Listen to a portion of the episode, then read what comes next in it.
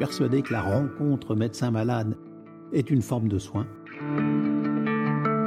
On vous annonce un cancer, dès qu'on vous annonce une sclérose en plaques, pourquoi moi? Injustice. Injustice.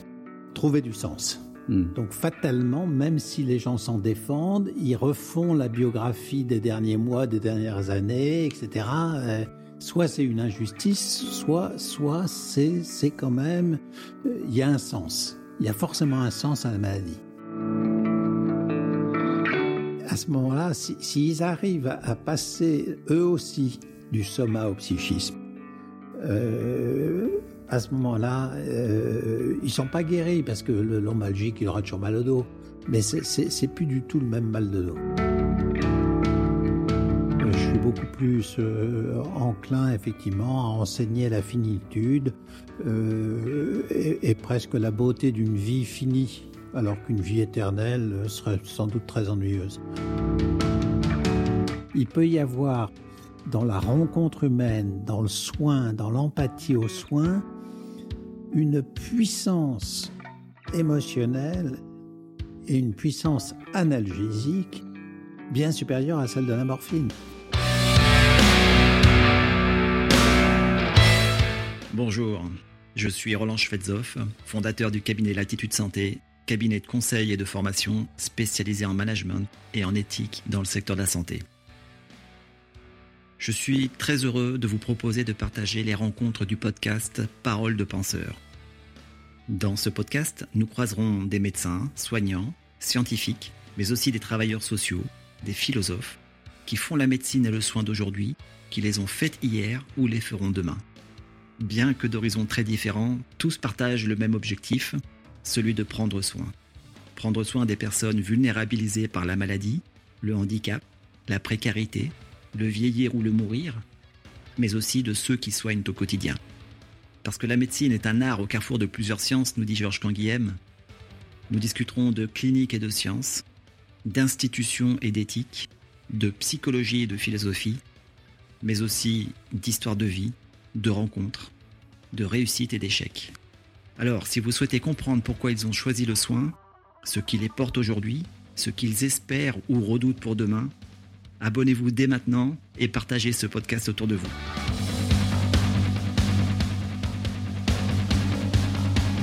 Bonjour Bernard. Bonjour. Donc tout d'abord, merci de, m'accueillir chez vous. Donc euh, je, suis vraiment très heureux et, très honoré de, réaliser ce second entretien du podcast Parole de penseur mmh. avec vous. Alors Bernard, vous êtes euh, professeur de neurologie, vous êtes spécialiste en, neuropsychologie, que vous avez pratiqué au CHU de Saint-Étienne pendant près de 30 ans. Oui. Et vous avez une consultation douleur au centre Léon Bérard à Lyon. J'ai eu, euh, surtout avant, une consultation douleur à Lyon. Euh, c'est même une des premières qu'on a créées en France, hein, dans les années 80, mhm. euh, avec Marc Sindou, qui était un neurochirurgien spécialiste de la douleur, et avec un, un psychiatre qui s'appelait Gabriel Burlou, qui était vraiment un précurseur dans le domaine, car il avait créé au sein d'une consultation douleur de rhumatologie à Grange Blanche euh, une intervention psychiatrique. Donc on a créé ça à Lyon, puis ensuite à Saint-Étienne. Et donc pendant pendant 30 ans, j'ai fait de, de, la consultation douleur mmh. avant effectivement de, de, passer au CLB, de finir ma carrière au CLB où je fais une consultation douleur avec euh, beaucoup d'intérêt. Alors, vous êtes ancien président de la Société de neuropsychologie, membre de l'Académie nationale de médecine, et vous êtes auteur de nombreux articles et ouvrages sur la mémoire et la maladie d'Alzheimer, mhm. Dont le dernier ouvrage collectif que vous avez dirigé, qui s'appelle Idées reçues sur la douleur, aux éditions Le Cavalier Bleu.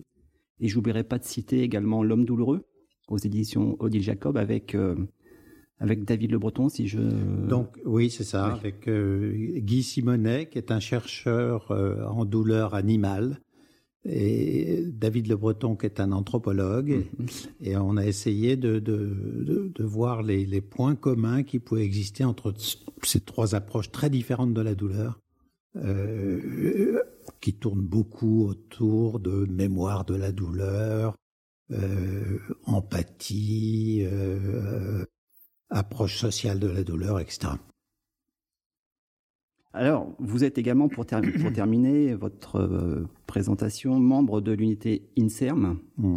l'unité qui s'appelle Neuropain, qui étudie les réponses cérébrales de la douleur. Voilà, donc ça c'est une unité qui a été créée maintenant il y a presque 20 ans, qui est à la fois sur Lyon et sur Saint-Étienne, et dont la spécificité est d'analyser les réponses cérébrales à la douleur expérimentale le plus souvent chez des, chez des témoins, mais aussi les réponses douloureuses euh, chez les patients qui ont des lésions du, du système nerveux, c'est des douleurs, ce qu'on appelle des douleurs neuropathiques, et euh, on a beaucoup travaillé sur ce qu'on appelle la neuromodulation, c'est-à-dire les, capacités que l'on a en stimulant certaines zones du cerveau, de la moelle, de euh, contrôler ces douleurs neuropathiques. Hmm. Donc euh, cette unité qui est, qui est renouvelée régulièrement a énormément travaillé sur, au début, les réponses du cerveau à la douleur, puis les réponses du cerveau à l'évocation de la douleur les réponses du cerveau à la vision de la douleur d'autrui. La mémorisation de la douleur, c'est-à-dire qu'on est passé d'une réponse euh, on-off, ce qu'on appelle de, de, la base du nocicepteur périphérie au cerveau, mmh. à tout ce qui est le cerveau contrôle la douleur. Mmh. Alors Bernard, vous êtes, un, vous êtes donc un soignant qui pense avec un A, hein, qui pense les malades, mm. mais également qui pense avec un E et qui enseigne, hein, qui enseigne le soin en tant que professeur des mm. universités. Mm. Alors je vous ai présenté euh, très rapidement. Est-ce que vous pourriez euh, nous en dire un peu plus sur vous? Sur euh, qu'est-ce qui peut intéresser les gens qui ne me connaissent pas? Bon, le, le, le, classique du CV, c'est que j'ai quand même six enfants, euh, que je suis d'un milieu bourgeois, que mes parents n'étaient pas médecins, euh, que j'ai été orienté vers la médecine euh, par un oncle qui mmh. lui était qui était médecin. Euh, que j'ai été orienté vers la neurologie par les maîtres que j'ai rencontrés au cours de l'externat. C'est une grande banalité, mais c'est en général comme ça que ça se passe. Mmh. Et quel maître? Schott, Bernard Schott, euh, qui était le, un neurologue lyonnais très, très connu. Euh, Aymar, euh, qui est un autre neurologue. Et très vite, j'ai compris, dès l'externat, donc... Euh, 21 ans, euh, que euh, cette spécialité permettait d'aborder le psychisme, d'aborder sa propre histoire, d'avoir euh, qu'elle était en pleine, elle le sera longtemps, en pleine recherche complexe, hein, mmh. au prorata des, des, milliards de neurones qui, qui, qui, qui font le cerveau mais que c'était une façon de, de, de, comprendre justement les grandes fonctions intellectuelles. Euh, et puis, euh, ce qui est, ce qui est pas inintéressant aussi dans l'évolution de cette euh, de cette spécialité, c'est que je suis vraiment passé euh, d'une approche très scientifique qui était encouragée par les publications, par les thèses, etc., à une approche qui était quand même beaucoup plus ouverte sur le cure, ouverte sur l'accompagnement des patients, parce que c'est une, spécialité qui est passionnante quand on cherche à comprendre le cerveau. Le, le, care, voilà. le care et le cure. Et qui peut être désespérante euh, quand on euh, voit ces patients avec des pathologies dégénératives, avec des hmm. scléroses en plaques graves à 25 ans, etc.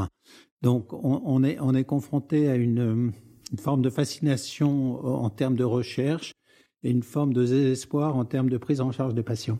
Et ce que j'ai vu vraiment dans, au cours de ma carrière et à titre personnel, c'est une évolution entre une, une neurologie euh, un, petit peu de scientifique euh, qu'on enfin, qu'on pouvait parfois caricaturer en disant il cherche le, le, coléoptère, et puis une vision qui est actuellement beaucoup plus humaniste. Donc il y a eu un passage de, de, de, la science à la relation de soins? Il y a eu un passage de la science à la relation de soins, à, titre individuel, mais aussi au titre de la spécialité. C'est-à-dire que cette spécialité s'est enrichie de groupes de patients, euh, d'accompagnement, Euh, de, de et, et, finalement, la fin de ma carrière au, Centre Lambérard va un peu dans la même démarche. Mmh. Euh, encore, encore plus, puisqu'évidemment, il s'agit de douleurs chez les cancéreux, donc on est encore plus près de, de euh, d'une situation de, de care. Mais euh, vraiment, ça, c'est une chose qui m'a frappé dans, dans l'évolution de la neurologie. Mmh. Et une, une chose très, très positive. Et du coup, est-ce que vous seriez d'accord avec Georges Canguilhem qui dit que la médecine est un art au carrefour de plusieurs sciences? Oui, c'est un, art et une science.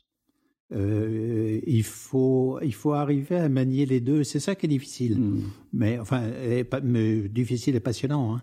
Euh, effectivement, c'est un carrefour. C'est clairement un carrefour entre les, les sciences humanistes les sciences euh, sociologiques, les sciences de la psychologie, de la psychanalyse, et puis des neurosciences dures, euh, aller de la synapse euh, au cortex. Euh, et c'est ça qui est, vraiment, euh, qui est vraiment fascinant dans, dans cette spécialité. Mais ça, je l'avais compris très vite. Hein. Sauf que on, on, commence plus par la synapse que par le cortex. Et finalement, euh, le cortex, dans sa complexité, c'est-à-dire les liens entre le cerveau et le psychisme, hein, c'est ça que j'appelle le cortex, euh, dans sa complexité, euh, un, un, certain nombre de neurologues ne l'abordent pas. Euh, c'est pas mmh. du tout un reproche, hein, mais c'est que c'est tellement complexe et ça, ça peut glisser quelquefois, euh, ça peut déraper. Donc, euh, c'est quelquefois plus simple de s'intéresser aux nocicepteurs périphériques, aux nerfs périphériques ou à, la, à l'entrée dans la moelle. Hmm. Dans, dans, le dernier ouvrage collectif que vous avez dirigé, euh, Idées reçues sur la douleur, vous dites que la thérapeutique et la relation de soins médecin-malade sont les deux critères importants dans la prise en charge de la douleur. C'est ce, hmm. dont hmm. on vient de parler. Alors, est-ce que vous pensez que, euh, avec l'arrivée des big data, de l'intelligence artificielle notamment, est-ce que ça va et ça risque de transformer la relation de soins entre le médecin et son patient, voire même peut-être mettre fin à la décision médicale pour peut-être même abandonner cette décision aux machines? C'est un énorme enjeu actuel parce qu'il est indéniable que le, les big data et l'intelligence artificielle, qui a d'ailleurs le, euh, comme, non-intelligence qu'un nom un peu emprunté, parce que c'est jamais avec l'intelligence humaine euh, appliquée à, des algorithmes informatiques. Mais une fois qu'on a dit ça, c'est vrai que euh, cette intelligence artificielle, ces big data, permettent d'avoir des algorithmes, d'avoir des, des, traitements d'images qui sont extrêmement performants. Mmh. Et, et euh, tout ça risque effectivement de mettre euh, un petit peu en sourdine la relation médecin-malade. Euh, c'est un, un, pour moi un très gros risque. Et je, je pense que, que la, la, la, la, relation humaine, la confiance, le, le, la rencontre humaine, mmh. euh, au sens à la fois de l'explication de la maladie, mais aussi du soin. Je suis persuadé que la rencontre médecin-malade est une forme de soin, euh, que, que ça, euh, on ne pourra pas s'en passer facilement. Et actuellement, si vous voulez, l'enjeu, c'est pas tellement de faire un débat philosophique là-dessus, c'est aussi pour convaincre les, les réticents de démontrer par les neurosciences que cette rencontre humaine, euh, ce, ce face-to-face, euh, est thérapeutique. C'est-à-dire c'est-à-dire que lorsque vous êtes dans, dans une com communication empathique euh, avec un médecin, le cerveau du malade sécrète des, des, hormones, fabrique des, des, des, des, systèmes qui peuvent le soigner lui-même. C'est ce qu'on appelle l'effet placebo, mais l'effet placebo c'est pas très bon comme hmm. formalisation parce qu'on a toujours l'impression que le que qu'on se guérit de rien. En fait, l'effet placebo, on se guérit de, de, quelque chose qui est tout à fait tout à fait euh, connu. Hein. C'est c'est une forme de psychobiologie. Le psychisme va modifier la biologie du cerveau et la biologie du cerveau peut vous guérir.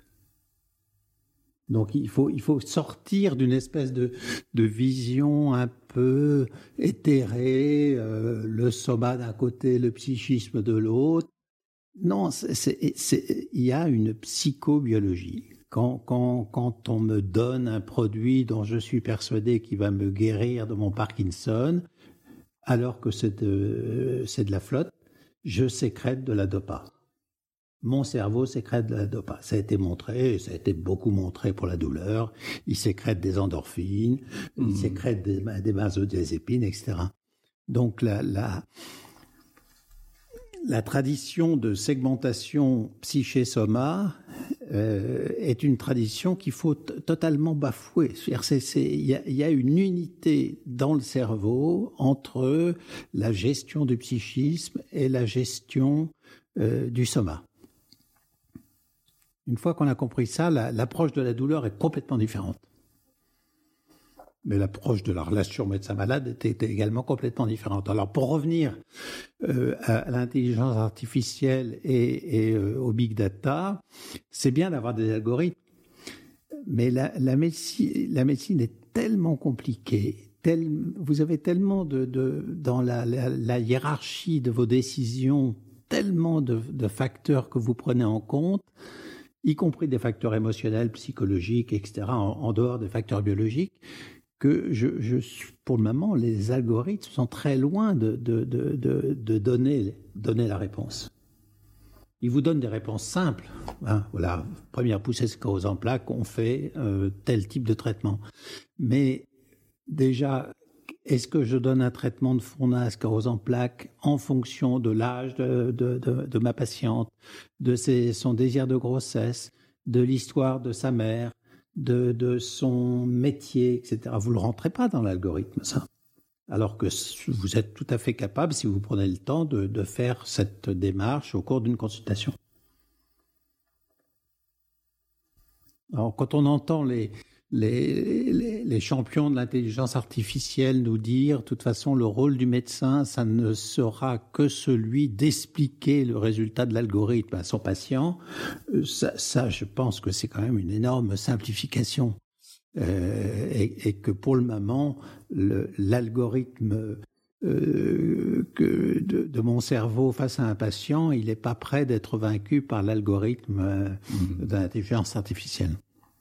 Euh, du coup, vous parliez des, des, algorithmes et de la décision. Euh, finalement, est-ce pas là la question de la vraie décision qui n'est pas un choix, qui n'est pas un choix basé sur un calcul, sur un résultat, mais qui est plutôt, euh, comme dirait Derrida, faire l'épreuve de l'indécidable. Mmh. Et Ricoeur de rajouter la décision, c'est d'avoir à choisir entre le mauvais et le pire. Oui. Ça, l'algorithme ne peut pas le faire. Oui, oui. Et ça, ça, ça renvoie aussi à la définition modeste de l'éthique.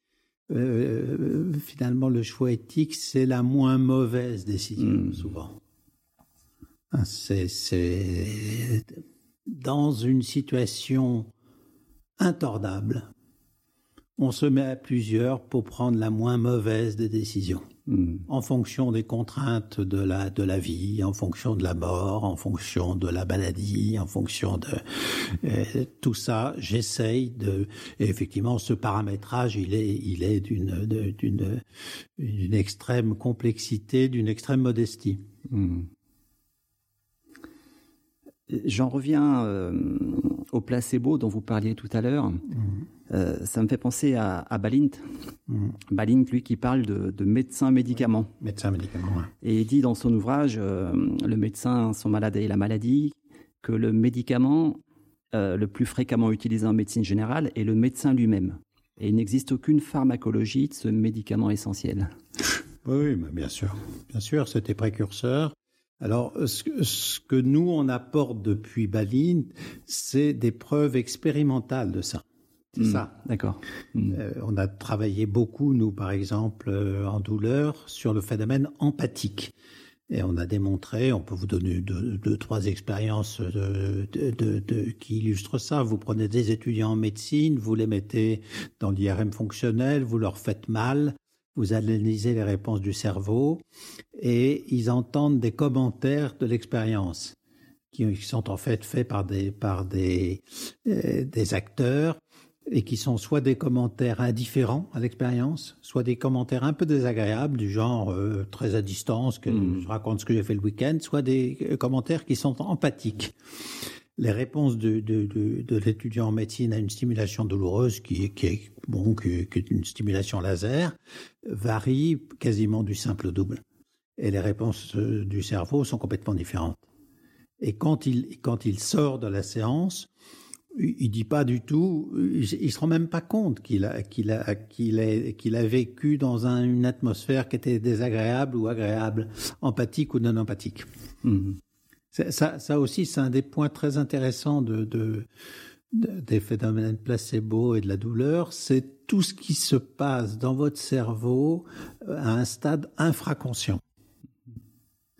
Vous n'en avez pas, pas du tout, euh, pas du tout euh, euh, conscience et en fait, vous, vous allez juger votre douleur de, de, de, de 2 à 4 ou de 4 à 8 euh, de façon qui, qui, vous paraît très très objective, alors qu'en fait votre notation a été complètement réglée par l'environnement, et y compris l'environnement empathique du médecin que vous avez en face de vous. Mmh.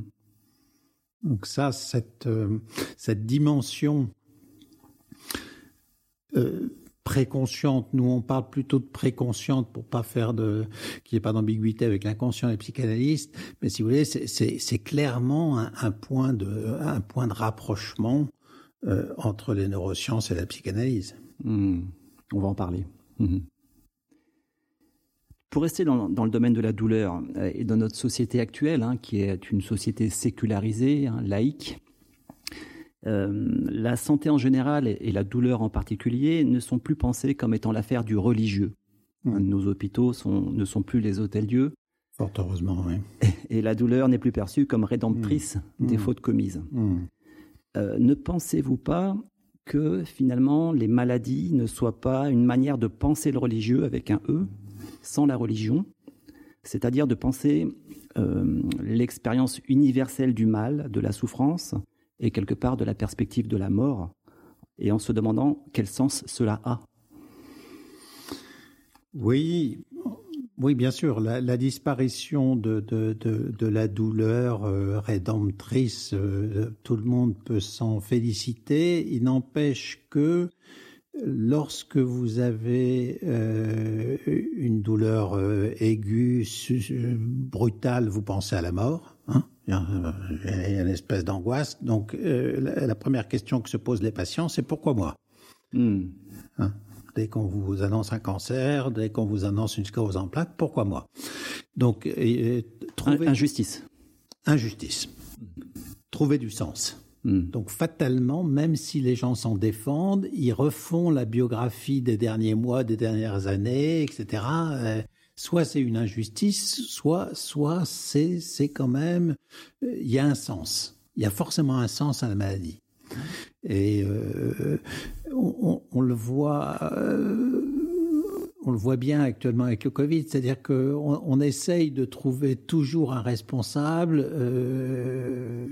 Il, faut trouver du sens. Alors, ça n'est plus effectivement un sens religieux, mais à titre individuel, les gens se racontent des histoires. Fatalement, on se raconte une histoire. On peut pas être malade sans, sans se poser la question pourquoi moi? Pourquoi est-ce que je souffre? Pourquoi suis-je malade alors même que j'ai pas péché? Voilà, hein? Voilà. Euh, que je suis innocent, c'est Job. Oui, c'est Job. Ouais c'est Job. Et finalement, ça conduit, euh, pour un athée, ça conduit à la question euh, pourquoi, pourquoi la mort, pourquoi la souffrance, mmh. pourquoi, pourquoi l'injustice? C'est une, bon, une question évidemment que les philosophes se posent en permanence. Et, et euh, euh, la, la non-religion rend, rend, la question plus, plus complexe. C'est vrai. Alors on a parlé d'injustice, pourquoi moi? Et là, si on reste dans la, la thématique actuelle du Covid, est-ce qu'on n'assiste pas à un retour en force de la culpabilité, c'est-à-dire après l'injustice, hein, la culpabilité mmh. qui serait euh, de dire, euh, euh, qui serait celle d'avoir contaminé l'autre finalement On devrait avoir ça, mais je pense que s'il y avait vraiment beaucoup de culpabilité, il y aurait beaucoup plus de précautions. Enfin, il y en a, hein, mais, mais plus de précautions. J'ai l'impression, j'aimerais presque qu'il y ait de la culpabilité. Et, je plus l'impression qu'on est dans une société très très individualiste où chacun essaye de se protéger. Euh, je suis pas sûr que le Covid ait vraiment rapproché euh, rapproché la la la renforcer l'empathie, rapprocher les liens sociaux. J'ai l'impression que c'est l'inverse et qu'on arrive à une espèce de position très individuelle. Si je peux échapper euh, à, ce virus, tant mieux. Si mon voisin euh, le prend, tant pis pour lui. Ou c'est qu'il a fauté? Enfin, où c'est qu'il a, il, s'est pas protégé? Il a fauté. Ouais, d'une certaine façon, il a fauté. D'accord. Et euh, on a parlé d'injustice, de culpabilité, mais avec le Covid, il y a un, troisième terme qui me vient en tête qui est euh, est-ce qu'il n'y a pas aussi euh, l'angoisse de la possibilité du meurtre de l'autre? Oui, qui est un interdit fondamental hein, après l'inceste et, le, cannibalisme. Bien sûr, ça, ça, ça serait, ça serait tout à fait logique euh, dans, dans les périodes, dans les périodes de maladies infectieuses. Hein, c'est la peste. Euh, je, je me protège, mais je suis soucieux de protéger l'autre. Euh, et j'ai une culpabilité possible de l'infecter. Mmh. Euh, à la limite, c'est pour, pour moi, ça serait, ça serait presque rassurant. Parce que ça, ça irait vraiment vers une, une ouverture à l'empathie sociale, à l'ouverture à l'autre, euh, etc. Euh, rassurant, mais angoissant. Oui, mais c'est une angoisse qui est, qui est finalement philosophique. Enfin, c'est l'angoisse de la vie, c'est bien c'est bien. Hein penser, penser que que je ne vis que par l'autre, que que ce qui me construit c'est la rencontre avec autrui, euh, que j'ai la culpabilité de, de détruire autrui ou de lui faire du mal, euh, ça ça c'est un monde meilleur. Alors vous avez parlé de la peste. Ça me fait penser à un livre qu'on a sorti tous au, premier confinement, hein, La peste de Camus. Mmh. Mmh. Et, Camus raconte euh, dans son ouvrage l'histoire d'un médecin athée, hein, le docteur Rieux, qui s'interroge sur la manière de lutter contre le mal. Mm. Et euh, Camus fait dire au docteur Rieux cette formule Peut-on être un saint S-A-I-N-T mm. sans Dieu mm. C'est le seul problème concret que je connaisse aujourd'hui. Oui, oui, oui. Alors aujourd'hui, est-ce qu'être saint S-A-I-N ne serait pas la version séculière, laïque, de ce qu'être saint est saillanté dans, dans une société religieuse. Oui, si être saint, c'est aussi euh, m'occuper de, euh, de la santé d'autrui. Encore une fois, il y a dans, dans ma construction une ouverture à l'autre qui est un passage obligé. Enfin bon, c'est hmm. beaucoup beaucoup se sont intéressés à ça en philosophie je ne vis que de ma rencontre avec autrui. Donc ma, sainteté au sens euh, qui a disparu si je suis athée au sens religieux du terme, si, mon esprit saint, c'est d'avoir une, une, un souci de la santé d'autrui. Mon esprit saint, S-A-I-N-T S-A-I-N. S-A-I-N. S-A-I-N. C'est une santé partagée avec avec la modestie qui s'impose, qui est que les virus ça a toujours existé, le cancer personne n'a jamais jamais compris pourquoi moi je faisais, un, enfin on comprend partiellement, mais pourquoi moi je fais un cancer et pas ma sœur. Euh, donc je accepter cette euh, c'est tragique, ce, tragique, accepter ce, ce, pari de la vie, ce hmm. tragique, euh, cette, accepter l'incertitude, euh, c'est une forme de sagesse mais ça me fait penser, je, rebondis sur le livre de Philippe Ross, Némésis. Je ne sais pas si vous l'avez lu. Non. Qui, euh, qui ah si, je l'avais lu, Némésis, bien sûr. Oui, qui est sur euh, l'épidémie de poliomyélite. Bien, bien sûr. transmis avec la culpabilité de, de, de, de celui qui s'occupait des, des, enfants. Là. Absolument. Euh, Bucky Cantor. Je cherchais son nom. Oui, je me rappelle plus de son nom. Et euh, est-ce qu'il n'y a pas justement, puisque vous parlez du tragique, un, une euh, transformation du tragique en culpabilité. C'est-à-dire qu'on nous a demandé de mettre en place des gestes barrières, porter des masques, et pourtant, la contamination est toujours présente, elle augmente par endroits. On nous dit de se responsabiliser et, et du coup, puisqu'on n'y arrive pas, on se sent coupable de ne pas y arriver. Et est-ce qu'on ne devrait pas plutôt mettre ça sur le compte du tragique aussi? On devrait le mettre sur le compte du tragique. Je suis pas sûr que les gens euh, aient une culpabilité de ça. Mm. Euh, à la limite, on, ça serait presque, ça serait presque générateur de questionnements euh, utiles. Euh, J'ai l'impression qu'il y, y, a un tel désir de rationalité qu'il faut toujours trouver une explication. Euh, ça a été ça a été les Chinois, ça a été les masques, etc. Le pangolin. C'est le pangolin. Euh, comme si ces éléments intermédiaires étaient des éléments explicatifs, euh, philosophiques, alors que la, la, question elle est bien au-delà de ça. C'est la fatalité, c'est enfin la fatalité, oui la fatalité au sens au sens de, l'imprévisible hmm. qu'il faut accepter et comme comme la fatalité d'un météorite et, euh, on, se raccroche quand même énormément à des explications rationnelles qui sont euh, qui sont souvent peanuts dans dans, dans ou enfin qu'un des éléments qu'un des éléments de, de, de, de ce qui nous attend, de toute façon, qui sera d'autres pandémies, qui sera d'autres catastrophes. Alors évidemment, on peut euh, notre devoir, c'est d'intervenir sur tout ce qui est humain dans la prévention, etc., etc. Euh, ça, on, ne fait que parler de ça, et ça, c'est très bien. Mais il reste au-delà de ça euh, un imprévisible qu'il faut accepter. Mhm. L'événement, la contingence radicale, le hasard. Le hasard. Mhm. Imprévisible. L'imprévisible. Et à vouloir rechercher des causes, finalement, que ce soit le pangolin, que ce soit le gouvernement, que ce soit la Chine, que ce soit, etc., le néolibéralisme, est-ce qu'on n'en arrive pas à... Salut les chiens On n'en arrive pas à, rechercher une, une causalité vulgaire de l'événement, comme dirait Ricoeur. Oui, tout à fait. Et, quelque part, aller encore plus loin dans la recherche de causalité à une métaphysique. Oui, oui, oui. oui. oui, oui.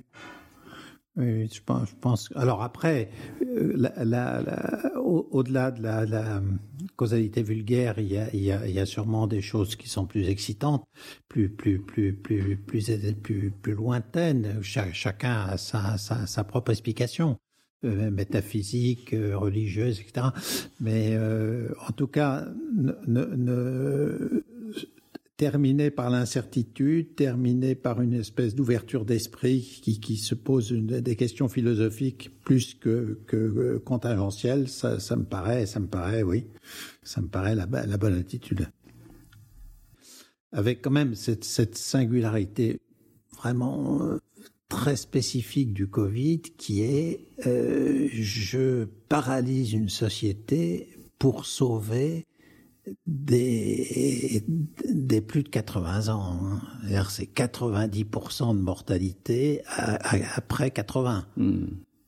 Et là, là, là, c'est un vrai, une vraie question là aussi sur euh, un, sanitaire qui impose ses lois pour des raisons politiques euh, et qui, euh, qui vraiment devrait poser des questions, euh, des questions fondamentale sur sur les, choix de société. Hmm. Moi, je suis très très très, très heurté quand même de cette de cette dictature sanitaire. Euh, pour quand même pour des raisons politiques, euh, pour des raisons euh, sociales que je respecte, mais euh, est-ce qu'on va pas est-ce qu'on va pas avoir des conséquences euh, catastrophiques sur les jeunes générations? Et sur les anciennes avec l'isolement, l'isolement social. Et sur les anciennes, non seulement effectivement mm-hmm. on, on, on, pénalise considérablement les jeunes, mm-hmm. mais euh, on fait mourir les vieux dans la solitude euh, et, et, et, on, et, on, déclenche et on déclenche des, des pathologies euh, terminales chez les chez, dans les EHPAD euh, qui sont liées simplement à l'isolement psychologique et psychosocial. Mm. J'espère qu'on aura une, une grande une espèce de, de, de, retour sur sur ces choix, euh, une vraie réflexion sur les conséquences euh, les conséquences de ces choix euh, au niveau sociétal. Alors justement, on ne peut qu'observer, notamment avec cette, cette épidémie, la force de tension qui existe entre la dimension sanitaire et salutaire, mm. entre le soigner mm. et le sauver. Et, du coup, en, vous écoutant, est-ce qu'on ne pourrait pas dire que dans nos sociétés laïques, hein, sécularisées, euh, le but de la vie est la longévité, alors qu'autrefois, euh, le but de la vie était l'éternité? Et, finalement, avec euh, les, transhumanistes qu'on n'entend plus tellement, mais dont l'objectif est de tuer la mort, Hein, mmh. Google veut mmh. tuer la mort. Mmh. Est-ce que ça rentre pas justement aussi dans cette dans ces, structures euh, de d'hyperlongévité quelque part et, et, du coup, euh, est-ce que on ne devrait pas euh, finalement enseigner la finitude? Oui. Parce que tout, cet, homme augmenté, euh, euh, toute, cette, toute cette vision de l'homme éternel, etc., ça me paraît tellement lointain, tellement inaccessible sur le plan biologique que, bon, je me laisse pas tellement entraîner dans ce champ-là. Mm. Euh, je suis beaucoup plus enclin, effectivement, à enseigner la finitude et, et presque la beauté d'une vie finie alors qu'une vie éternelle serait sans doute très ennuyeuse. Donc, bon, ça, c'est statut personnel, mais euh, en tout cas, ça me paraît tellement irréaliste que donner déjà, donner cette illusion euh, que l'on va euh, prévenir le vieillissement, allonger la vie indéfiniment, c'est vraiment pas mon champ de mon champ de, d'imagerie mentale la beauté d'une vie finie. C'est pas c'est pas à la mode ça avec euh, avec le jeunisme, avec euh, euh, avec le vieillissement réussi, le refus de vieillir. Oui, oui, non, la beauté d'une vie finie, ça me va, ça me va très bien. Et puis l'intensité du, du présent, la, la, densité du présent. Euh, et, ça, c'est une chose qu'on rencontre chez, chez les personnes âgées en neurologie. On voit, j'ai fait beaucoup, beaucoup de consultations de, de neuropsychologie, donc avec des personnes âgées euh, qui se plaignent de leur mémoire, etc. Hmm. Mais vous vous rendez compte que ceux qui sont heureux sont ceux qui ont euh, une, une acceptation du présent, une jouissance du présent, de, du, du, du moment y compris si la mémoire fout le camp, y compris si la, la, la, mémoire du futur euh, n'intervient plus parce qu'il n'y a plus de projection dans l'avenir, mais le, le, le, présent suffit à les satisfaire et ça, ça je le respecte complètement. Pour euh, en revenir à la métaphore religieuse, et j'arrêterai avec cette métaphore, euh, j'ai vu une vidéo sur YouTube euh, vous parliez d'une dans une exposition qui s'intitule Des mots et des œuvres au Musée des Beaux-Arts à Lyon en 2017. Mmh. Vous commentiez une toile d'Antonio de Bellis mmh. qui, montrait, euh, qui montre Saint, Sébastien soigné par Sainte Irène, qui lui enlève une flèche mmh. plantée dans le thorax. Et après vous avoir écouté, j'ai eu le sentiment d'une certaine hiérophanie du soin, comme dirait euh, Mircea Eliade, c'est-à-dire d'une certaine manifestation du sacré dans le soin. Ce qui fait que que le soin quitterait par moment le monde profane. Hmm. Alors, est-ce que, est-ce que dans le soin, et euh, en tant que laïc, hein, hmm. évidemment, il n'y aurait pas malgré tout quelque chose de, de lumineux, de sacré, qui peut par moment se, montrer aux, soignants dans le geste même de soigner? Oui. Oui, ce qui me frappait dans ce tableau, c'était le, le, sourire de Saint-Sébastien, enfin, une espèce de, de décorporalité. Euh, bon, alors évidemment, c'est, le, thème s'y prête, mais on lui enlève sa, sa, sa flèche et euh, voilà, il sourit. Et, et, et ce que ce que ce que l'on voit dans le soin, c'est que euh, pour des raisons psychobiologiques dont on a parlé, mais on va pas se relancer dans les endorphines ou dans la cytocine, mais si vous voulez, il peut y avoir dans la rencontre humaine, dans le soin, dans l'empathie au soin, une puissance émotionnelle et une puissance analgésique bien supérieure à celle de la morphine. C'est-à-dire que le, cerveau est capable de miracles en termes de, bien-être, de plaisir, de, et, euh, ce, miracle, vous, vous, vous l'avez sûrement si vous avez la foi, peut-être plus facilement. Hein. Je pense que pour, pour, pour le tableau en question, c'est ça qui joue, mais vous pouvez l'avoir aussi dans la relation humaine. La, la relation médecin-malade, c'est une relation qui est, qui est thérapeutique, qui est fondamentalement thérapeutique. Et si vous avez des enfants qui veulent s'orienter vers la médecine, la question qu'il faut leur poser, c'est est-ce que vous avez envie d'aimer vos patients? Est-ce que, est-ce que vous êtes capable de leur donner, euh, de leur donner du temps, de leur donner euh, alors si on dit de leur, donner de l'affection, ça fait un peu paternaliste, mais j'en suis pas loin quand même. De, leur donner de l'empathie. Alors on joue sur les termes parce qu'on dit euh, si vous êtes trop sympathique avec vos patients, etc., etc. Mais c'est quand même euh, fondamentalement, c'est vous, m'intéressez. vous m'intéressez. Si vous m'intéressez pas, euh, je suis capable de, de, de, faire une échographie, hein, je suis mmh. capable de vous mettre une broche, mais euh, ne faites pas de, la médecine. Faites, faites, faites, faites de la napate, faites, mais ne faites pas de la médecine si vous m'intéressez pas. Faut aimer les gens. Faut aimer les gens. Oui. Faut dire les choses simplement. C'est pas la peine de s'embarrasser mmh. et de faire des, de faire des, de, l'alambic en disant euh, j'ai le droit d'être sympathique ou empathique, mais pas de les aimer. Mais non, sauf, pour moi, c'est du baragouin. Euh, il faut aimer les gens. Hmm. Il faut aimer les gens. À mon avis, c'est vraiment la question qu'il faut poser à quelqu'un qui s'oriente vers la médecine. Et, et, en, en, lui disant, si vous aimez vos patients, euh, vous en tirerez pour vous-même un bénéfice énorme. Hein, faut pas non plus. Euh, hein. le bénéfice, il est totalement symétrique. Ouais, bénéfice, mais pour autant. bénéfice, c'est pas le bon terme, mais. Justement, c'est intéressant. Euh, parce que dans, dans, la, dans la douleur chronique notamment, euh, euh, ce, qui, ce qui instaure la relation médecin-malade, c'est la plainte. Elle l'accompagne et parfois elle la met, en, la met en échec. Bien sûr. Cette relation médecin-malade. Donc le bénéfice n'est pas toujours là. Hein, ah non, mais c'est le douloureux chronique, c'est la, la, la, la, fuite du médecin très souvent, parce qu'effectivement, c'est le contraire du bénéfice. C'est ça. C'est la mise en échec.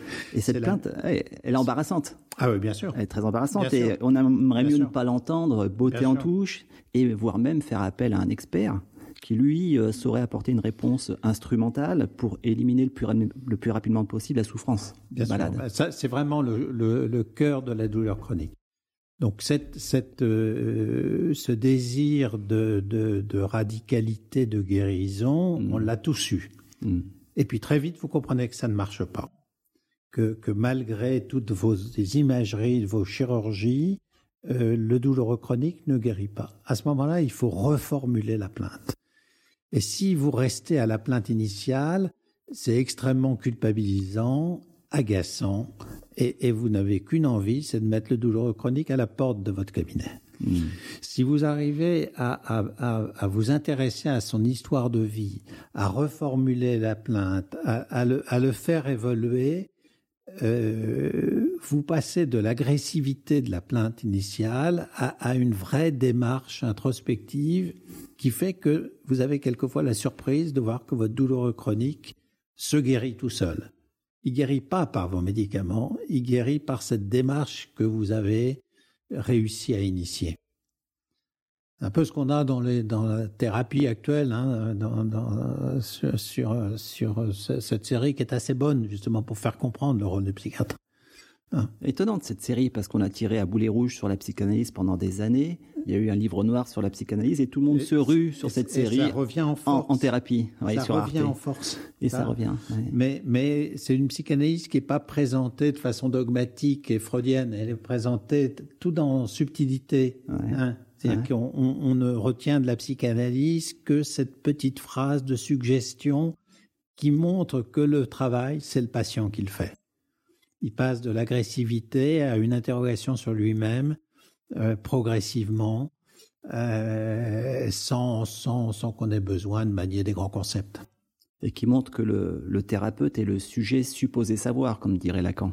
Oui, oui, supposé. Supposé savoir. Hmm. Hmm. Oui, tout à fait.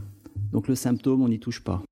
Mais en tout cas, cette série, il est très intéressant que cette série cohabite avec des émissions sur euh, l'intelligence artificielle, les GAFA, etc. C'est-à-dire qu'on on voit, on voit qu'il y a cette espèce de double démarche euh, et que les gens ne sont quand même pas prêts à abandonner la force du psychisme euh, euh, dans, dans, dans, dans la médecine. Enfin, j'espère. J'espère. Mais il faut, il faut lire effectivement des, des bouquins comme celui d'Anne-Laure Bloch sur euh, médecine technique, médecine tragique. Hein. Euh, c'est de, de, c'est de, de, de quoi elle parle Mhm. puisqu'elle est neurochirurgienne. Euh, euh, voilà, c'est, on, peut avoir une médecine qui est complètement segmentée, corporalisée, euh, découpée en, en organes, et qui fait qu'on, euh, on- on démantèle complètement le psychisme. Donc si j'en reviens aux douloureux chroniques, il y aurait un danger à vouloir supprimer la plainte, le symptôme. Ah oui, il faut travailler sur la plainte. Euh, le- Comment le patient peut l'entendre ça? Ah bah c'est, difficile, il faut du temps. C'est pour ça qu'on s'y met à plusieurs. C'est pour ça qu'il y a des psychistes, euh, psychologues ou psychiatres, parce que évidemment lui il arrive en disant euh, ma situation est insupportable, vous êtes mon dernier recours, euh, voilà.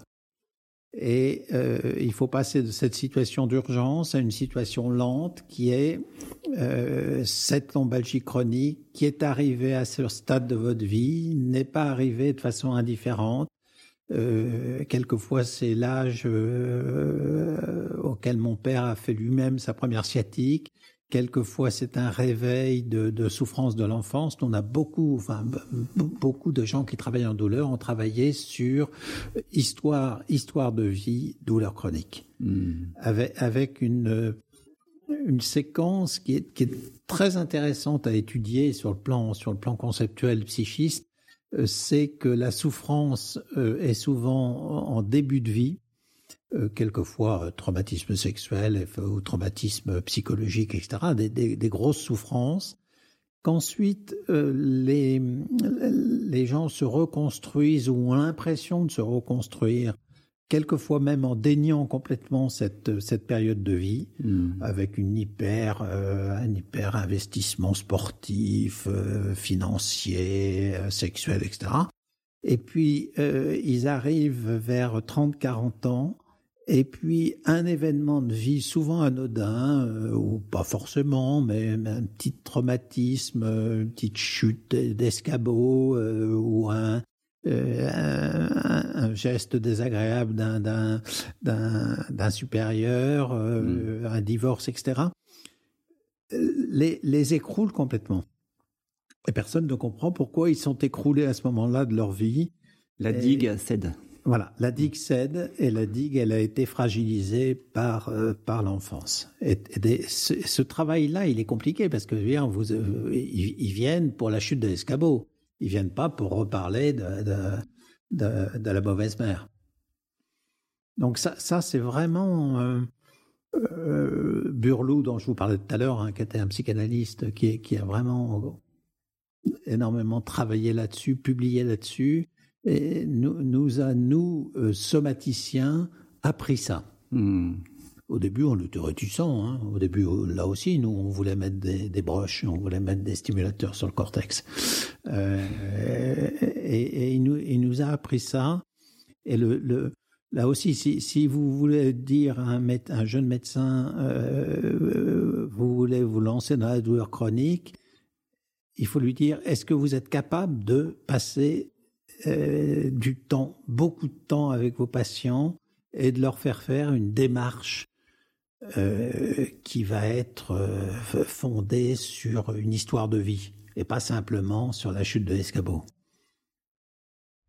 Donc, si, si, je comprends bien, vous insistez beaucoup sur l'approche biopsychosociale. Oui, c'est ça. Hein, dans la prise en charge de la douleur chronique. C'est-à-dire euh, une approche qui considère la maladie sous l'angle biologique, mmh. hein, la disease, mmh. hein, comme on dit en anglais, mmh. sous l'angle biographique, l'illness, et aussi sous l'angle social, la sickness. Sickness. Mais comment euh, vous abordez réellement l'histoire de vie des malades, leur récit de vie? Est-ce qu'il y a des temps de narration euh... Ou est-ce que ce sont les psychistes qui... En plus, juste pour revenir cette distinction, si vous voulez, sickness, illness, finalement, c'est intéressant de, reprendre cette distinction pour la fibromyalgie. La fibromyalgie, c'est le hmm. prototype d'une sickness, puisqu'on dit maintenant 3% des femmes sont fibromyalgiques. Alors, en fait, euh, c'est une, nouvelle forme de, de, de maladie, euh, effectivement, si on reprend l'ancienne terminologie psychosomatique. Alors hmm. maintenant, on a trouvé des nouvelles formulations, on dit c'est nociplastique, mais enfin, peu importe, c'est la terminologie. Ça veut dire que c'est le, le, le, cerveau au sens du psychisme qui fait la douleur. Parce que, et ça on l'a démontré aussi, les systèmes de frein de la douleur dans le cerveau, qui sont extrêmement puissants, qu'on connaît, qu'on est capable d'imager de, hein, en imagerie, euh, en imagerie euh, cérébrale, ces, ces systèmes dysfonctionnent. Et pourquoi dysfonctionnent-ils? C'est que euh, ils sont construits sur une sur toute une expérience de vie. C'est ça qu'il faut accepter. Si vous avez une dysfonction des systèmes endorphiniques, ça peut être à la fois parce que vous avez eu des souffrances de l'enfance, que vous avez eu des douleurs répétées, que vous avez pris trop d'opiacés, que vous avez pris trop d'antalgiques, que, que, vous êtes dans une période de fragilité psychique, que vous dormez assez mal. C'est-à-dire que vous avez des tas de systèmes qui, qui vous permettent de réguler, de contrôler votre douleur. Et une, une, fois que vous avez compris ça, que vous l'expliquez aux douloureux chroniques, c'est vraiment éloge de la complexité, mais c'est une complexité où il y a du somatique et du psychique. Et euh, à ce moment-là, ils ne deviennent, plus dépendants euh, des, des, antalgiques, en particulier des morphiniques, euh, qui, qui conduisent en fait à, des phénomènes complètement paradoxaux d'hyperalgésie. Hein. la morphine, c'est une très bonne façon d'être hypersensible à la douleur. Euh, à ce moment-là, s'ils si, arrivent à, passer eux aussi du soma au psychisme, à ce moment-là, euh, ils sont pas guéris parce que le lombalgique, il aura toujours mal au dos. Mais c'est plus du tout le même mal de dos. C'est plus c'est plus le même mal envahissant. Il est il va il va accepter des, des, des, techniques de prise en charge. Il va et quelquefois euh, on, voit des patients qui qui viennent plus vous voir. en général, ils vous expliquent pas pourquoi mais ils ont fait eux-mêmes manifestement une démarche qui est, euh, qui est efficace. Donc ce symptôme, cette douleur, cette douleur chronique, l'idée c'est pas de la supprimer, si je vous comprends bien. Non, c'est de vivre avec. C'est de dégonfler le symptôme pour pouvoir vivre avec, ouais, comme dirait Lacan. Oui, bien hmm. sûr, bien sûr, bien sûr. Quelquefois, dans, dans ces maladies euh, de type nociplastique, fibromyalgique, c'est une vraie, une vraie guérison. Hmm. Mais par contre, si vous avez une paraplégie traumatique, euh, vous aurez toujours mal. Hein. Faut pas, faut pas non plus rêver. Donc le symptôme raconte une histoire de vie. Le symptôme raconte une histoire de vie. Oui. Alors, puisqu'on parle d'histoire de vie, de de narration Est-ce qu'il faudrait mettre en place une éthique narrative, une, peut-être même une médecine narrative? Oui, bien sûr. En vous écoutant Bien sûr. Bien sûr, c'est dans, le, dans le groupe euh, qui travaille sur la relation médecin-malade à l'académie, euh, précisément, toutes les discussions tournent autour de ça. C'est comment enseigner cette médecine narrative aux étudiants, comment euh, donner du temps de consultation suffisant, c'est pas forcément quantitatif, mais une qualité de temps d'écoute. Hein, vous connaissez comme moi les, interruptions du médecin au bout de moins d'une minute en général, etc. Euh, donc comment donner du temps d'écoute euh, et comment enseigner aux jeunes médecins des règles qui sont pas simplement des règles émotionnelles, mais des règles aussi cognitives. Qu'est-ce que c'est que la théorie de l'esprit?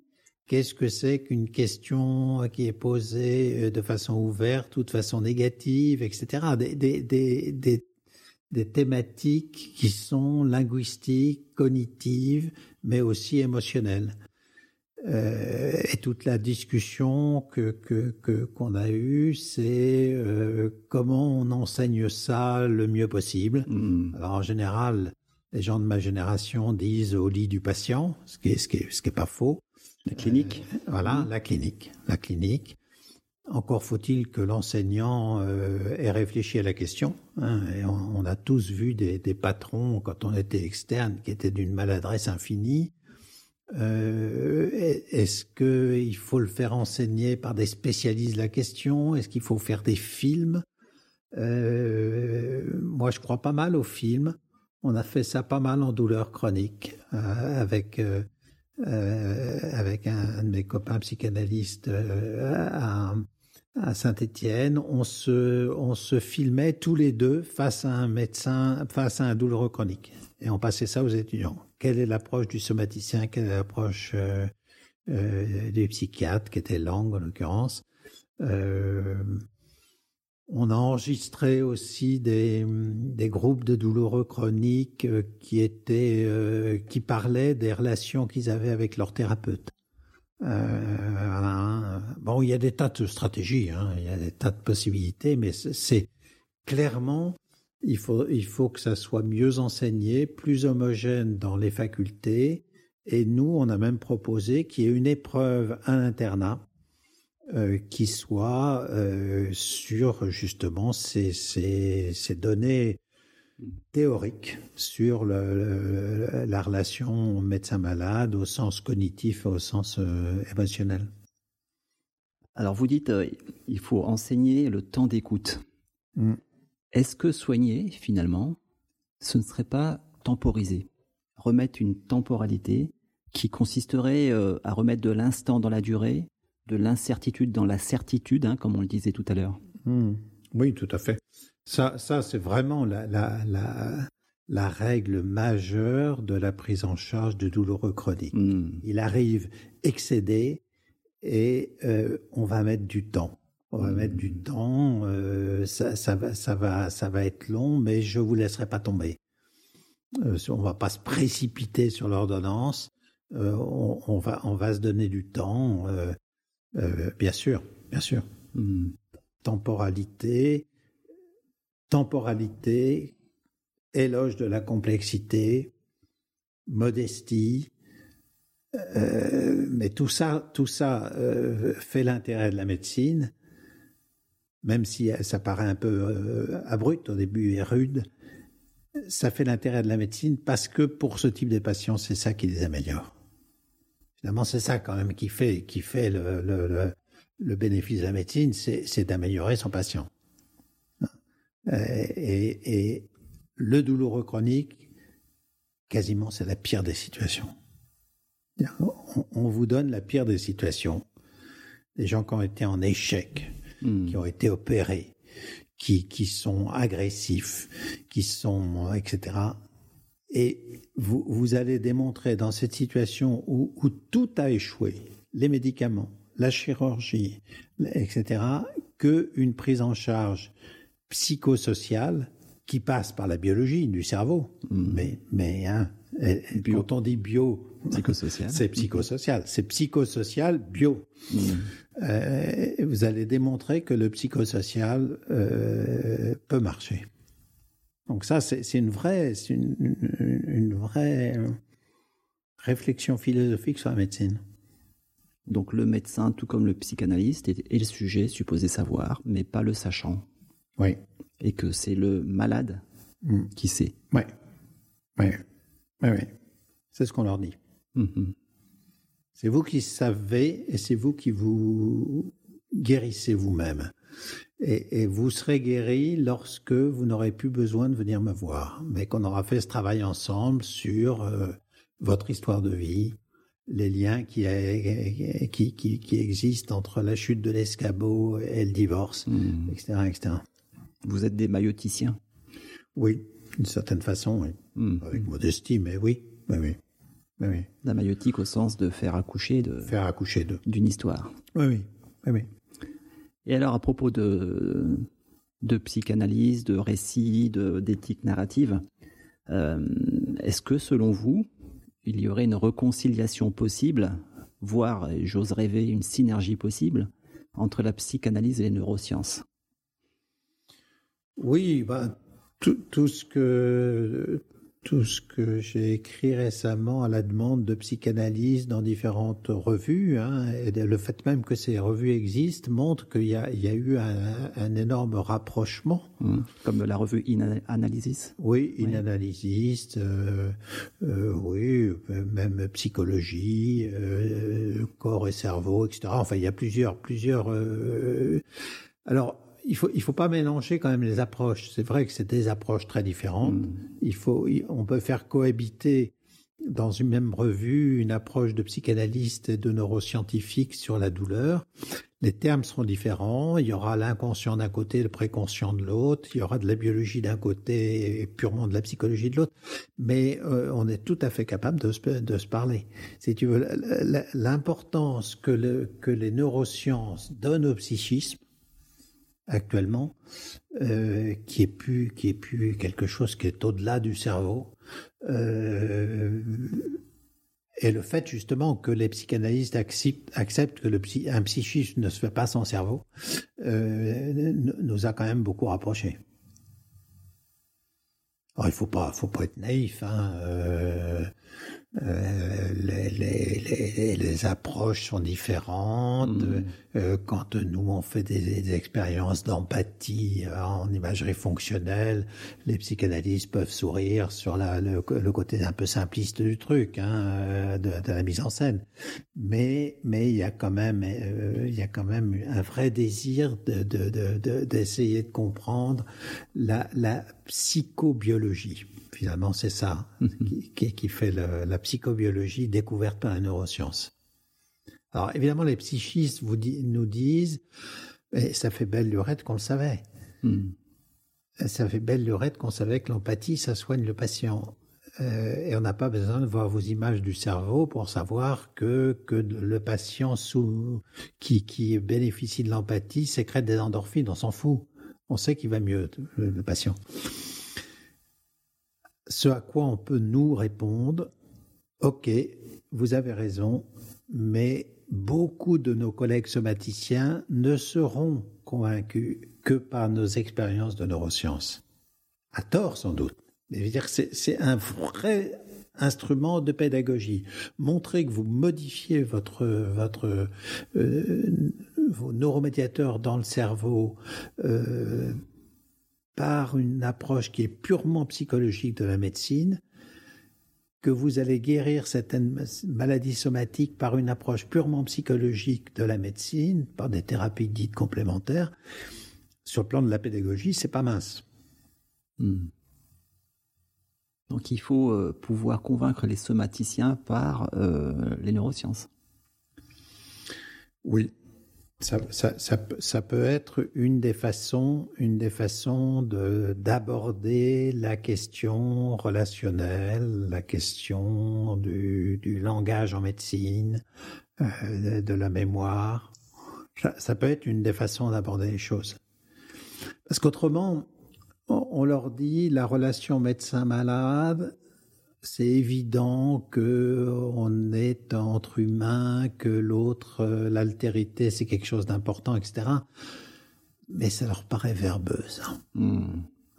Si vous leur dites, euh, attendez, je vous apporte l'argumentaire que cette euh, ce temps de consultation fait que l'adhésion aux médicaments est nettement meilleure, que le nomadisme médical va diminuer beaucoup parce qu'il y a eu cette empathie, et que je vous donne la, la démonstration statistique, à ce moment-là, ils sont quand même beaucoup plus, beaucoup plus convaincus. Pour ça que c'est pas inutile de passer par des arguments de science, de science dure, de science statistique ou de mmh. science de neurosciences. Donc la psychanalyse aura du mal à parler aux somaticiens.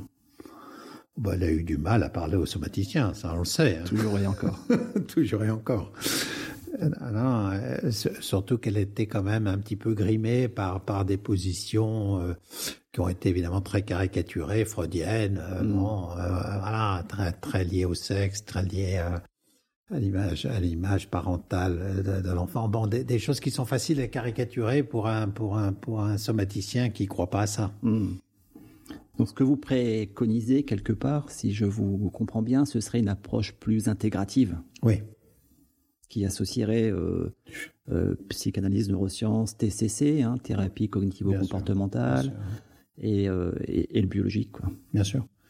Mais la, la, nouvelle génération de psychiatres, dont vous avez vu un des éléments tout à l'heure, euh, est formée comme ça. Oui, Ils sont beaucoup moins, oui. beaucoup moins chapelle psychanalyste dur euh, que, que ce que j'ai connu quand moi j'ai commencé mon internat en psychiatrie au Vinatier, où, où, pratiquement le, le, neurologue était montré du doigt comme un espèce d'animal étrange euh, qu'on aurait volontiers mis à la porte du Vinatier. Hmm. les, les, les, jeunes internes psychanalystes de l'époque nous, nous disaient mais pourquoi vous les neurologues vous n'êtes pas sans arrêt en blouse au moins on vous reconnaîtrait quoi. C'est incroyable. On oublie cette époque. Ça a complètement disparu, ça. Complètement disparu. La douleur est le modèle même d'une prise en charge où euh, la, la, la, cohabitation du somaticien et du psychiste est indispensable. Cohabitation veut dire que le psychiste, le psychiatre, n'est pas la roue de secours n'est pas la, voiture balai du douloureux chronique. Et on a beaucoup parlé du colloque singulier médecin-malade, mais est-ce qu'on n'oublie pas dans ce colloque le tiers, le tiers institutionnel? Et quelle est la place de l'institution pour le processus de guérison? De guérison ou de protection du soignant également pour moi, c'est un autre sujet. Ben, je, je, je pense que l'institution, euh, si déjà elle était convaincue de cette notion de temps passé, mmh. de, de, de euh, elle serait moins contraignante en termes de, d'exigence de, de, nombre de consultations, de technicité, etc. Elle redonnerait elle aussi, il faut la, faut la convaincre, l'institution, que euh, avoir une psychologue dans un service de neurologie, c'est utile. Euh, actuellement, toutes nos, euh, toutes nos psychologues en neurologie sont des neuropsychologues. Hmm. Consultation de mémoire, dépistage de l'Alzheimer.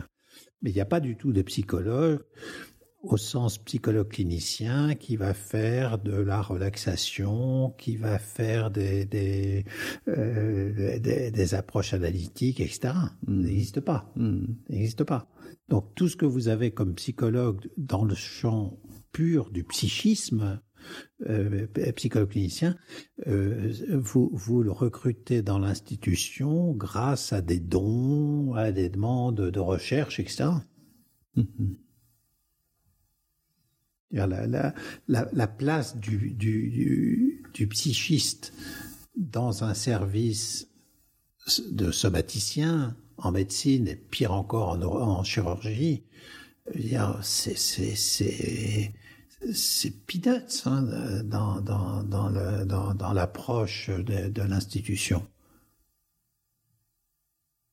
On reste dans euh, le somatique on reste dans le somatique. Hmm. Il faut se, il faut batailler pour euh, indépendance, mmh. avec, avec, en plus de ça une euh, une psychiatrie qui était totalement sacrifiée quand même, hein, ouais.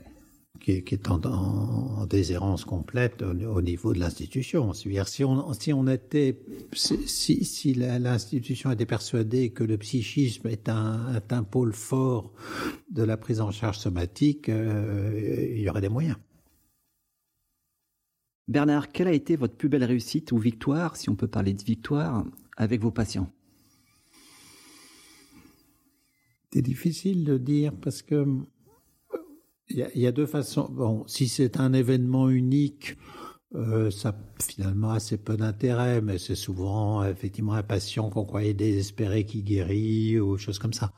Euh, ce qui est peut-être plus intéressant, c'est l'amélioration de votre de votre prise en charge ou de votre vision de la médecine au cours de votre carrière. Et, c'est clairement euh, euh, passer du cure au care ou associer le care. comprendre, comprendre de toute façon que euh, par rapport au, aux cures euh, qui étaient faibles en neurologie, hein, mais qui étaient qui était quand même l'espérance voilà, euh, du jeune neurologue. Je vais guérir la sclérose en plaques, je vais guérir la migraine, etc. Avec la technique. Euh, la technique. La technique. Je, je vais faire des, des publis de biologie, etc., d'imagerie cérébrale. Euh, comprendre que que le, le, le, le, care est un passage obligé, euh, que le care de prendre soin, de, de prendre soin euh, donne, euh, qui, qui, vous prend beaucoup de temps, prend, donne aussi beaucoup de satisfaction. Mais qu'il ne faut pas opposer au cure. C'est ah une dialectique. Bien sûr, hein. bien, sûr bien sûr, bien sûr. c'est savoir faire les deux. Savoir faire les deux, euh, c'est vraiment la, base, la base, la base de la médecine. Euh, savoir euh, à certains moments lâcher prise sur le cure, lâcher prise sur la science pour aller vers une approche euh, qui est beaucoup plus euh, philosophique et d'acceptation de la de la finitude hmm. qu'on s'applique à soi-même et qu'on applique à ses patients. Voilà c'est qu'on applique à soi-même qu'on applique à soi-même, justement, quand, vous l'avez fait au niveau des patients, vous, êtes prête à, sans doute plus prêt à le faire à vous-même le jour où on vous découvre un cancer de la prostate. Savoir que vous-même vous êtes vulnérable. C'est une, une, des choses qui est intéressante dans les, dans les consultations avec les patients, c'est que le patient se rend compte tout de suite de votre fragilité somatique, c'est-à-dire que euh, on a, quand, quand vous-même vous avez, euh, vous êtes pas bien, que, que, vous êtes malade, que vous avez un plâtre ou quoi que ce soit, euh, c'est très intéressant de voir dans le regard du patient une espèce de bascule, c'est-à-dire que d'un seul coup, il, il réalise que qu'il a en face de lui euh, une personne vulnérable mmh. qui est qui est capable d'être malade et capable de mourir. Et à ce moment-là, le, rapport, le rapport entre les deux change. Souvent, souvent les, les cancérologues ou enfin les gens qui sont confrontés à des, des patients qui ont des maladies graves vous racontent cette affaire-là. Mm-hmm. Ils, sont, ils sont euh, euh, d'un seul coup, vous descendez d'un piédestal de savoir et de, et de, de, de compétences médicales pour devenir euh, un, un malade parmi les malades quelque part, comme dirait Ricoeur, la meilleure façon d'aller de soi à soi, c'est de passer par l'autre. Oui, oui, oui, ça, ça, ça c'est. C'est, aussi le type de phrase de Ricoeur, de, de Canguilhem qu'on peut, qu'on peut citer à, un jeune qui s'oriente vers la médecine. Est-ce que, est-ce que euh, ce, ce, type de phrase a du sens? Est-ce que tu, tu es convaincu que la rencontre avec autrui est enrichissante? Euh, est-ce que tu as envie de rencontrer autrui euh, À défaut de, de dire est-ce que tu as envie de l'aimer, mais est-ce que tu as envie de rencontrer autrui? D'aller dans une rencontre en profondeur hein. euh, et pas simplement euh, la rencontre de l'échographie et de son foie. Hmm. Et quel a été votre plus grand échec professionnel? Et le cas échéant, qu'est-ce qu'il vous a appris? C'est difficile de répondre là aussi. Je suis pas très à l'aise parce que évidemment, si vous si vous regardez ma biographie, les gens diront, ben voilà, il a eu des, il a eu succès celui-là parce qu'on on se retrouve en fin de carrière avec des tas de médailles. Les échecs, alors il y a des échecs individuels, à des échecs, c'est presque ça qui, qui me paraît plus intéressant.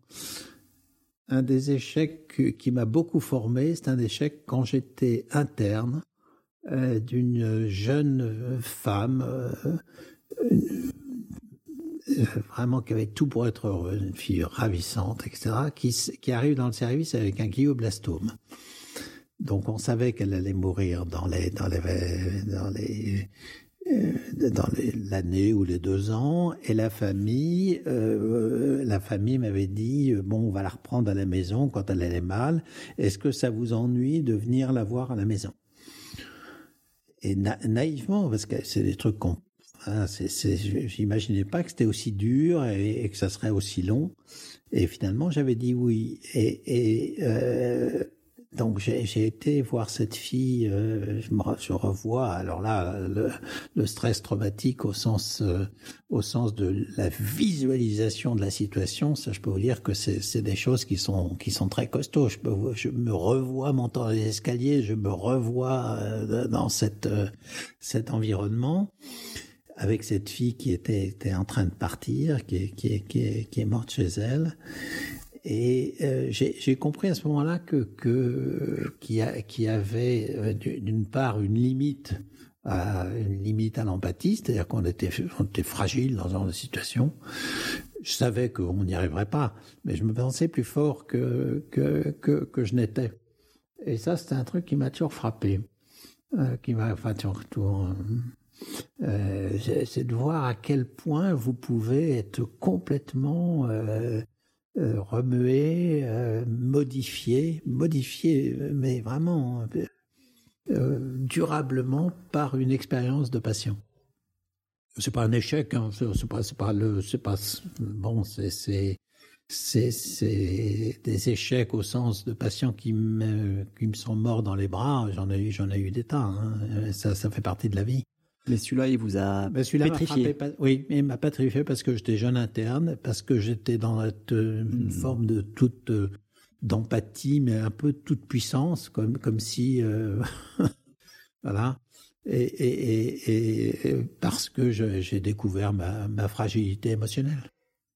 Mais est-ce qu'on parle pas de la mort tout simplement et de ce que Jean-Pierre Vernant appelle la gorgone, celle qui pétrifie quand on la regarde? Bien sûr, bien sûr, c'est exactement ça. Comment s'en protéger de cette gorgone euh, Quel est votre bouclier de percée hein, qui, est, euh, qui a permis de vaincre cette gorgone? Je ne l'ai pas vaincu, non, je ne m'en protège pas vraiment, mais hmm. c'est une réflexion sur euh, le, le, fait que, que, que euh, même, euh, même quand une vie se termine à, à 20 ans d'un glioblastome, euh, elle, a des moments de bonheur. voilà, et que, que entourer une famille qui était confrontée à un drame absolu, c'est c'est aussi une forme de, de découverte de soi. Et de notre propre finitude. Et de notre hmm. propre finitude, oui. Hmm. Oui, oui, bien sûr. Bien sûr. Non, la, la, médecine vous, vous apporte beaucoup. Hein. C'est ça qu'il faut dire aussi euh, à vos enfants qui hésitent à choisir. Est-ce que tu as envie de t'intéresser aux autres? Et si tu as envie de faire ça, euh, ce métier t'apportera énormément dans, dans l'interaction humaine, mais aussi sur le plan scientifique. Il n'y a, il y a, pas de, il y a pas de domaine qui, qui apporte tous les jours autant de découvertes que la médecine. Hmm. Si, si, vous voulez suivre ce qui se publie en neurologie tous les jours, vous avez 100 découvertes. Donc euh, voilà, il faut voir aussi l'aspect très très positif de ce métier. Et, et vous, qui êtes, qui êtes un, chercheur, mais aussi un, un vrai clinicien, j'insiste hein, sur le mot clinicien, mm. de, de sources sûres. Mm. Mm. Comment, euh, selon vous, arriver à garder, la, garder vive la fragile flamme du soin, hein, ce feu sacré qui menace sans cesse de s'éteindre sous, le, sous les vents forts des indicateurs et d'une gouvernance par les nombres, comme dirait Alain Supio? C'est le patient. C'est le patient. quand vous avez en face de vous un patient euh, euh, qui, qui vous raconte son, son histoire, tous ces éléments administratifs s'estompent. Hmm. S'estompent. Là, là, vous êtes vraiment dans la rencontre. La rencontre est, largement supérieure à toutes les contingences matérielles et administratives. Si, on n'est pas parfait. Hein. Il, y a des rencontres qui se font mal, il y a des rencontres qui sont trop courtes, etc. Mais si vous avez une vraie réflexion sur euh, une, si vous avez une liberté de temps, une liberté de de d'aller dans, dans le fond de, de, de, du patient qui est en face de vous. Euh, cette rencontre, euh, elle est largement supérieure à toutes les autres contingences. C'est un peu comme si, voyant un très beau tableau, on vous posait la question de savoir si les toilettes du musée étaient adaptées ou pas. Hein? Hmm. Même, même gradient.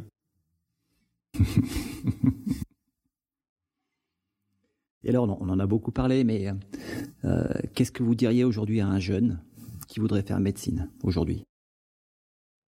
Bon, bah, Ce que je dis à mes enfants, ça c'est facile. Je, qui, ont fait médecine? Oui, oui, oui, oui, oui j'en ai deux en médecine. Euh,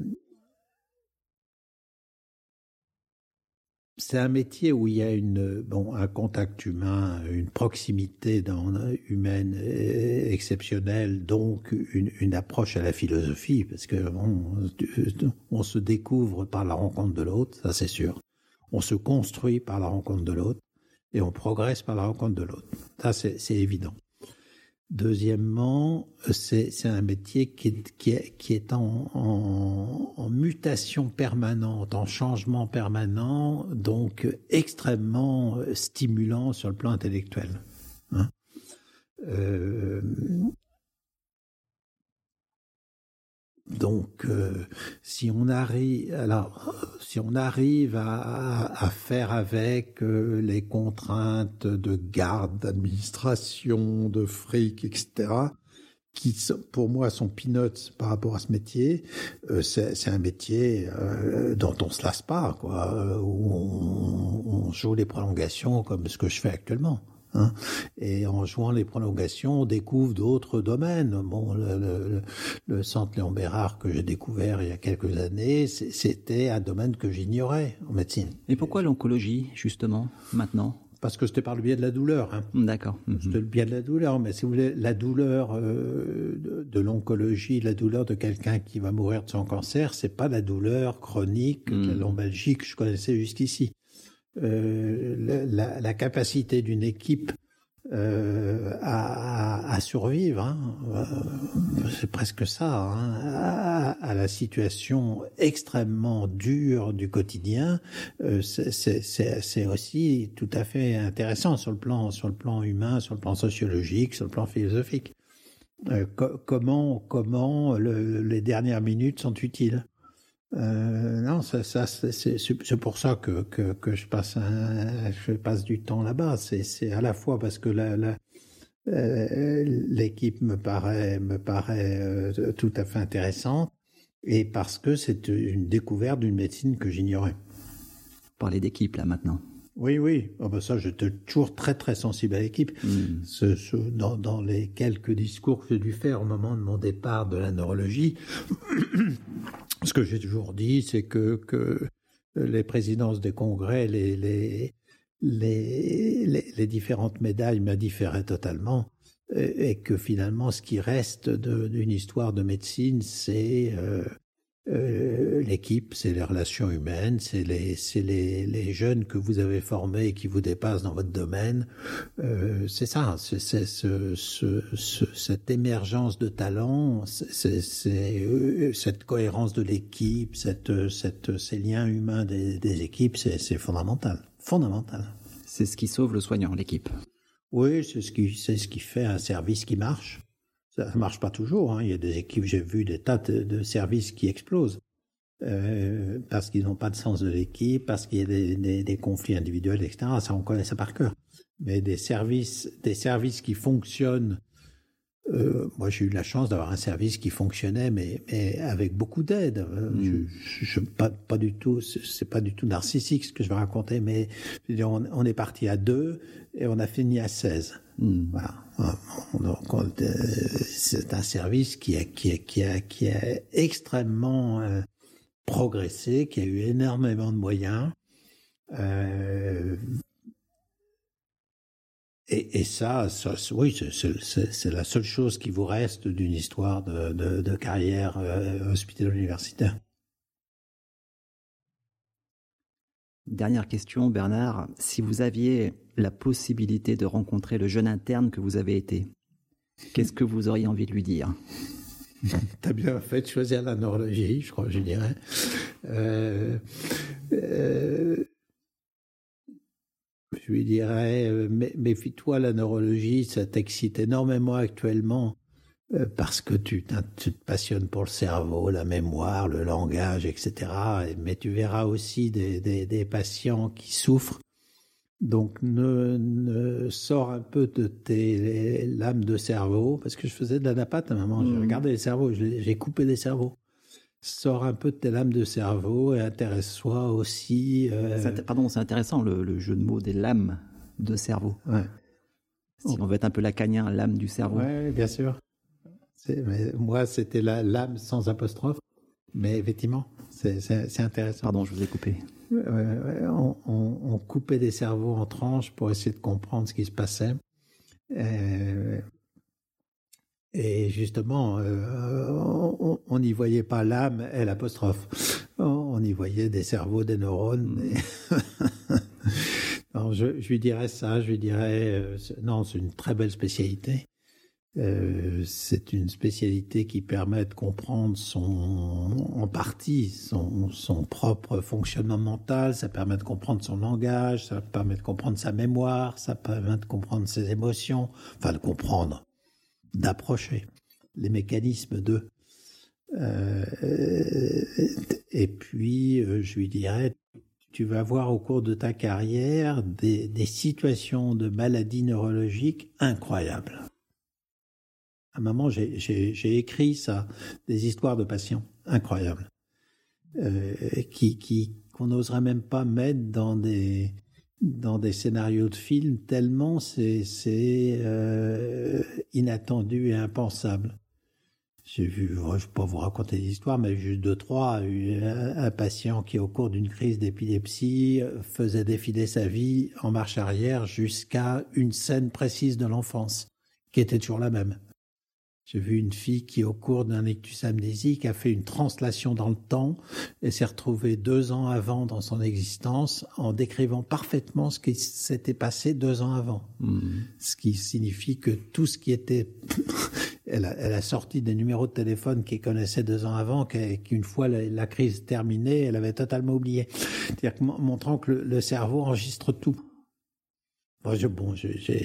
Donc l'idée générale, c'est complexité du cerveau euh, et approche de cette complexité par des situations de, de maladies neurologiques exceptionnelles. C'est-à-dire que parfois, la pathologie vous fait découvrir des choses exceptionnelles dans le cerveau. Mais bon, c'est un aspect des choses. Hein. Mais ça, ça, illustre, si vous voulez, le, le, le côté euh, extravagant de, de, des neurosciences et, hmm. de l'approche du cerveau. C'est vraiment euh, quiconque quiconque s'intéresse euh, au langage, au psychisme, à la mémoire, euh, peut faire des neurosciences, peut faire de la philosophie, mais euh, c'est quand même une, une, euh, un métier qui vous permet une introspection euh, assez exceptionnelle. Alors j'en reviens à l'anatomopathologie. On a parlé de psychisme, on a parlé de cerveau, mais l'âme, elle est où maintenant l'âme? Ça, je suis incapable de répondre à la question. Euh, pour moi, elle reste quand même dans le cerveau. Euh, mais avec la modestie qui consiste à dire que euh, euh, 200 milliards de neurones, tous connectés les uns avec les autres, c'est une forme de cosmos. Donc l'âme, c'est peut-être le cosmos. Euh, je pense que tout ça a une réalité biologique mais que c'est d'une telle complexité, c'est un peu, c'est un peu comme, comme effectivement le, cosmos dont, on connaît quelques planètes immédiates et dont on comprendra probablement jamais euh, l'intégralité. C'est Jouvet qui disait ça. Il disait comment un cerveau peut s'introspecter, comment un cerveau dans sa complexité peut comprendre son fonctionnement? On n'a jamais vu une machine qui se comprenne elle-même. La seule chose que qu'une machine peut faire pour se comprendre, c'est de regarder ce qu'elle fabrique. Donc un cerveau, la meilleure façon que vous avez de comprendre votre cerveau, c'est de produire des choses qui vous paraissent les plus intelligentes possibles, les plus complexes possibles. Et c'est une forme de miroir de votre cerveau. Mais votre cerveau, vous ne comprendrez jamais. Et je pense que c'est une assez bonne façon de voir de voir l'introspection des neurosciences. Mais finalement, la neurologie, est-ce qu'elle euh, détonne pas un peu par rapport à toute cette médecine conquérante qui, euh, qui guérit? Est-ce que justement cette humilité dont vous parliez, c'est pas le propre des neurologues? Oui, je pense. Oui, je pense que vous avez raison. Je pense que c'est une euh, une spécialité qui est, qui à certains égards est très en retard en termes en termes de de, de, de cure sur sur euh, bien d'autres. Euh, on se trimballe toutes les pathologies dégénératives, mm. toutes les à chaque fois qu'on a une nouvelle victoire en neurologie, euh, on la met en exergue. Mais moi, je suis parti d'une neurologie qui ne guérissait rien. Mm à une, neurologie qui actuellement traite les accidents vasculaires cérébraux, va déboucher les artères dans les, dans les 4 heures après l'accident vasculaire cérébral, a énormément progressé pour la sclérose en plaques. Mais une fois qu'on a dit ça, il reste des failles énormes. Il reste toute la pathologie dégénérative, il reste euh, l'Alzheimer, il reste, euh, il reste toutes les pathologies génétiques. Les, on a énormément d'échecs. Hein. donc effectivement, alors, on s'en sort en disant que d'abord on a quelques progrès, et puis que de toute façon, compte tenu de la complexité de, l'organe euh, qui nous intéresse, euh, on, a des, on a des excuses à être en retard par rapport à, d'autres spécialistes. Très bien. Ben, merci beaucoup Bernard pour cette belle conversation. Merci aussi. c'est toujours intéressant de de, discuter de, ses choix, de son évolution de pensée euh, dans le domaine de la neurologie et de la neurosciences. Un grand merci à vous.